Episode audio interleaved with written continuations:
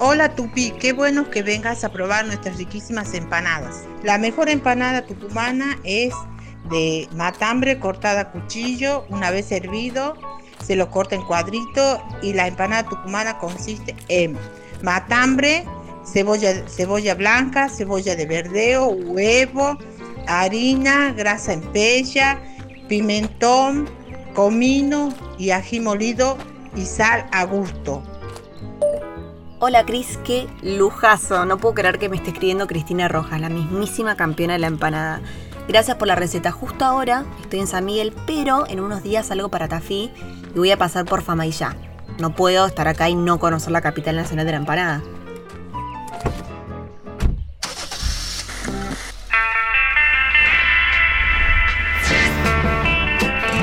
Algo más lindo que salir a la ruta? Manejar durante horas mirando cómo el paisaje se transforma y las voces de la radio se confunden con nuestros pensamientos. Para mí, viajera de alma y apasionada por sacarme fotos en los mejores paisajes, salir a la ruta significa descubrir nuevos ángulos, más historias. Una vez, alguien me dijo que cuando viajamos por la Argentina, viajamos hacia nosotros mismos. Los viajes son los lugares que conocemos, pero también las personas con las que nos cruzamos y tanto en las grandes ciudades como en las rutas más desiertas, donde hay una historia, hay una IPF. La aventura no empieza cuando arrancamos el auto, sino mucho antes, cuando la planeamos. Cuando alguien nos aconseja un lugar para comer, dormir o sacar una foto, ya estamos viajando. Por eso, te doy la bienvenida a las audioguías IPF. Mi nombre es Tupi Sarabia y yo también estoy a punto de salir de viaje. Mi próximo destino es Tucumán.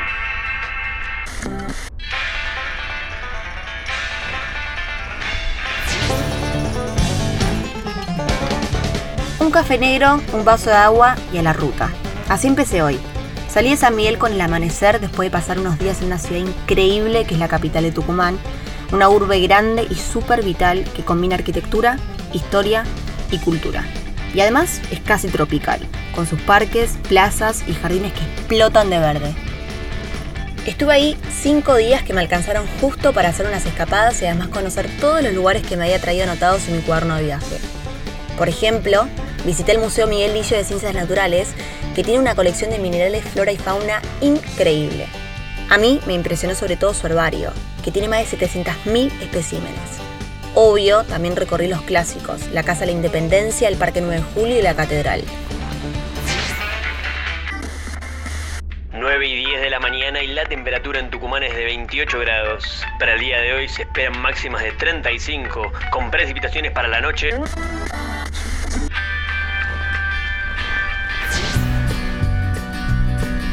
Los cuernos viajeros también tienen una lista de comidas que todo el mundo ama. Pero como yo soy vegetariana, noté para mis amigos las recomendaciones que me fueron haciendo porque entre paseo y paseo hay que ir tachando platos. Además de empanadas, me dijeron que es imperdible el famoso sándwich de milanesa tucumano en una mesita del bar Los Eléctricos. Después, para una merienda, un tostado sublime de ternera, queso y tomate en café 25 y un panchuque, que es una salchicha cubierta en masa de panqueque, en el primer kiosquito donde se encuentre. Lo que sí pude probar una tarde que hacía un calor tremendo fue una chilata deliciosa. Yo ya había comido algunas veces en Salta esa mezcla de helado, postre y granita mega dulce, pero la verdad que la versión tucumana es increíble. Escapadas hice tres.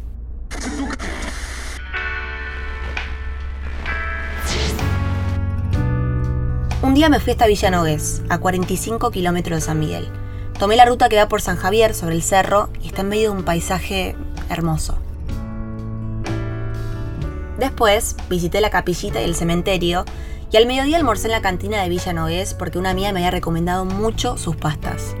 A la tardecita seguí hasta el Cristo Bendicente, pasé por Lomabola donde me quedé con muchas ganas de hacer parapente y después volví a la ciudad por la ruta 338, que es un camino más corto porque ya era de noche y no había mucho paisaje lindo para mirar.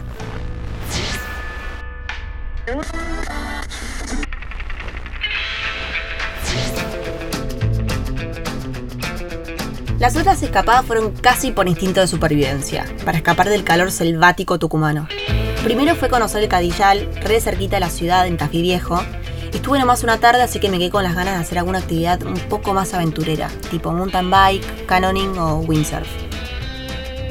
Ayer, como el calor de San Miguel de nuevo era sofocante, una amiga me recomendó que fuera a conocer el monasterio de los monjes benedictinos, que está en el Ciambón, un pueblo a 30 kilómetros de la ciudad, donde siempre está un poquito más fresco.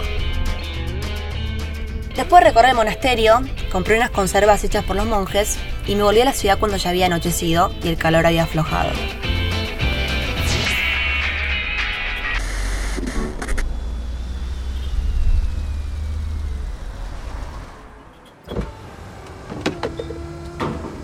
Hola, buen día. Tengo medio tanque. ¿Me lo completas con Infinia, por favor? Obvio. ¿Limpiamos el vidrio también? Sí. Gracias.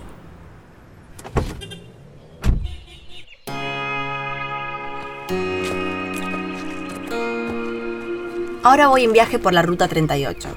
La primera parada va a ser en Famaillá, para pasar la mañana y almorzar.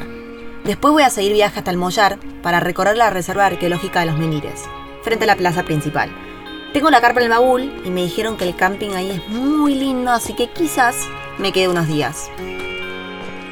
Después, la idea es adentrarme en Tafí del Valle, visitar alguna que otra bodega, hacer unas cuantas excursiones de turismo aventura y después encarar, igual pensando lo mejor, me parece que le voy a escribir a Silvia Soria, que es referente de turismo en Tucumán, para que me oriente un poco, porque si no, voy a quedar un mes acá de todo lo que tengo que hacer.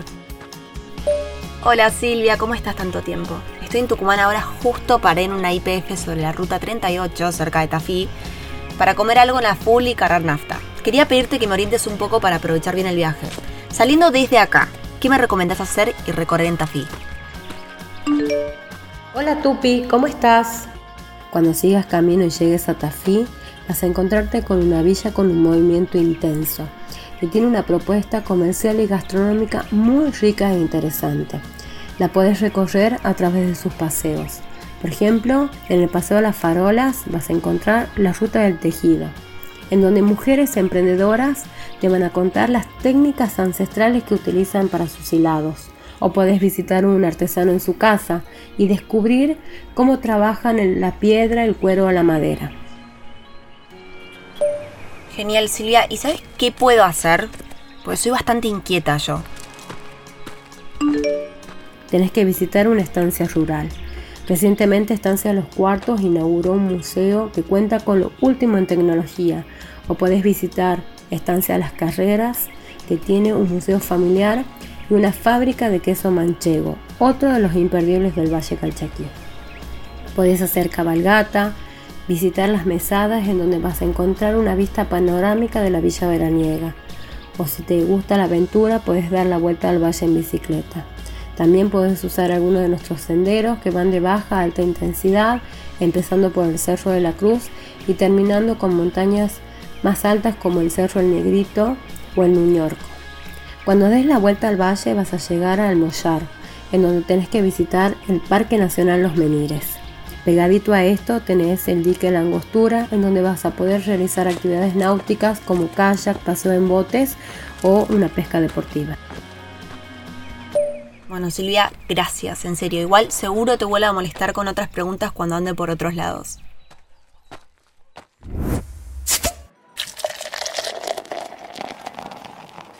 Gracias. Hola Tupi querida, ¿qué viaje te estás haciendo? ¿Por dónde andas ahora? Hola amigo, sabes que ahora mismo me agarras en Amaichá del Valle, en Tucumán. Llegué hace un ratito, dejé las valijas en una hostería y me vine a comer algo. Mañana me voy a conocer la ciudad sagrada de los Quilmes. Después te cuento qué tal.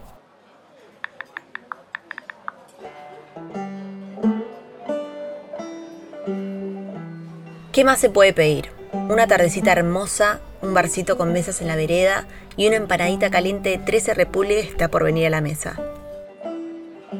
Amaichá es parte del departamento de Tafí, pero también es la capital de la parte tucumana de los valles calchaquíes.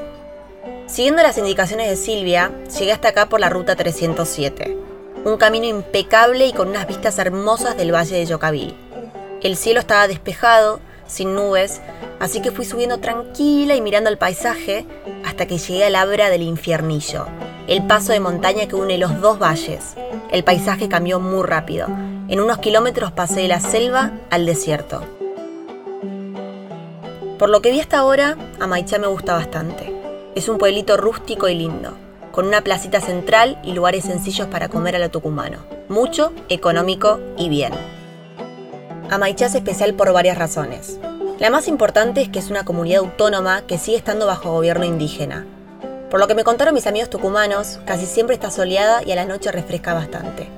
Está a 2.000 metros de altura y el cielo es tan diáfano que por eso está acá el único observatorio astronómico de la región. Acá te dejo las empanadas vegetarianas y unas rodajitas de limón. ¿Ya elegiste el plato principal? Mirá que acá las empanadas son de entrada nomás. Hola Silvia, ¿cómo va? Acá Tupi de nuevo, te dije que te iba a volver a escribir, ¿eh? Siempre cumplo con mis promesas. Estoy en Amaicha. ¿Qué me recomendás hacer en esta zona?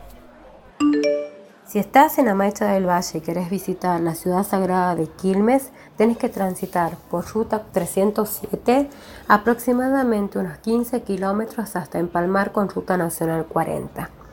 Desde la ruta y hasta el ingreso de la ciudad, tenés que transitar por un camino de tierra consolidada 4.1 kilómetros. La ciudad sagrada se encuentra abierta todos los días entre las 8 de la mañana y las 6 de la tarde. Cuando ingreses debas encontrar con un museo que cuenta con equipamiento tecnológico de última generación y a través de su sala vas a poder conocer los aspectos de la vida de Quilmes. Cuando salgas podés visitar el sitio acompañado por un guía que te va a dar una introducción para poder visitar y recorrer el asentamiento prehispánico más importante del pueblo calchaquí. Genial. ¿Algo más para hacer por acá? En Amaicha del Valle visita la bodega Los Amaichas, que pertenece a la comunidad indígena de Amaicha del Valle. Y te doy un dato súper interesante. Es una de las tres bodegas en el mundo y única en el país administrada por una comunidad indígena. Perfecto. Muchas, muchas gracias Silvia. En serio, perdón por molestar. Un beso.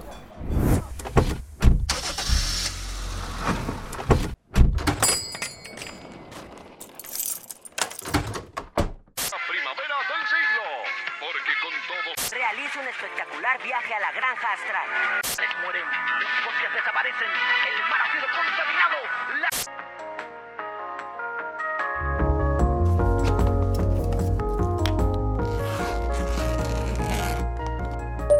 Hola Tuku, ¿cómo va? Acabo de volver al hotel después de un día hermoso en tu tierra.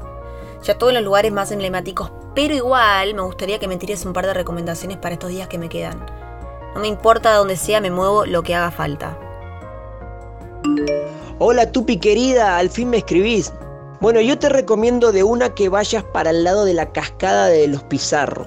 No sé dónde andás vos, esto es en los Valles Calchaquíes, a 140 kilómetros de San Miguel. Es una cascada hermosa en la cocha. Por ahí cerquita también está el dique de Escava. Podés hacer un plan doble, pero no te olvides del repelente, ¿sí? Y si puedes ir acompañada por alguien que conozca, mucho mejor.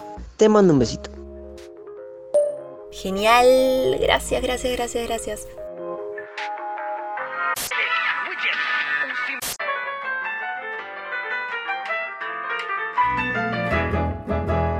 Che, ahora que estoy acá y no tengo que manejar, me dieron ganas de tomar un vinito. Creo que leí en algún lugar que en Tucumán también hay una ruta del vino. Igual más fácil le voy a preguntar a Silvia que se viene copando en responderme todo, pobre. Silvia, acá Tupi una vez más, perdón. Ahora se me ocurrió que me gustaría conocer algunas bodegas. ¿Por dónde arranco para eso?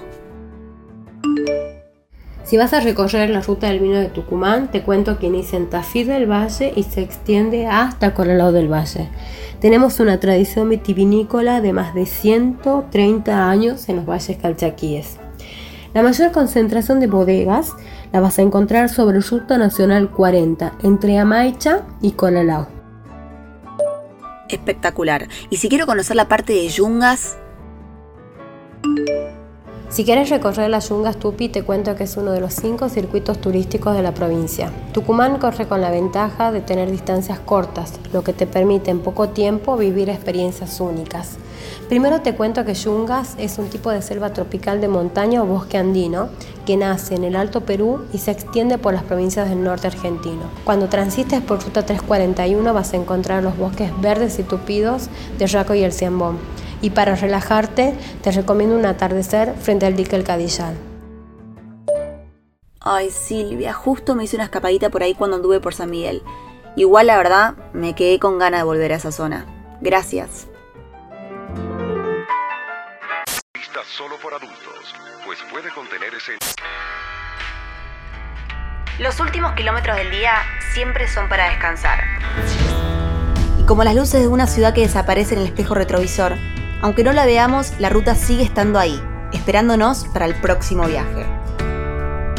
Mi nombre es Tupi Sarabia. Nos vemos en el próximo destino en la próxima IPF.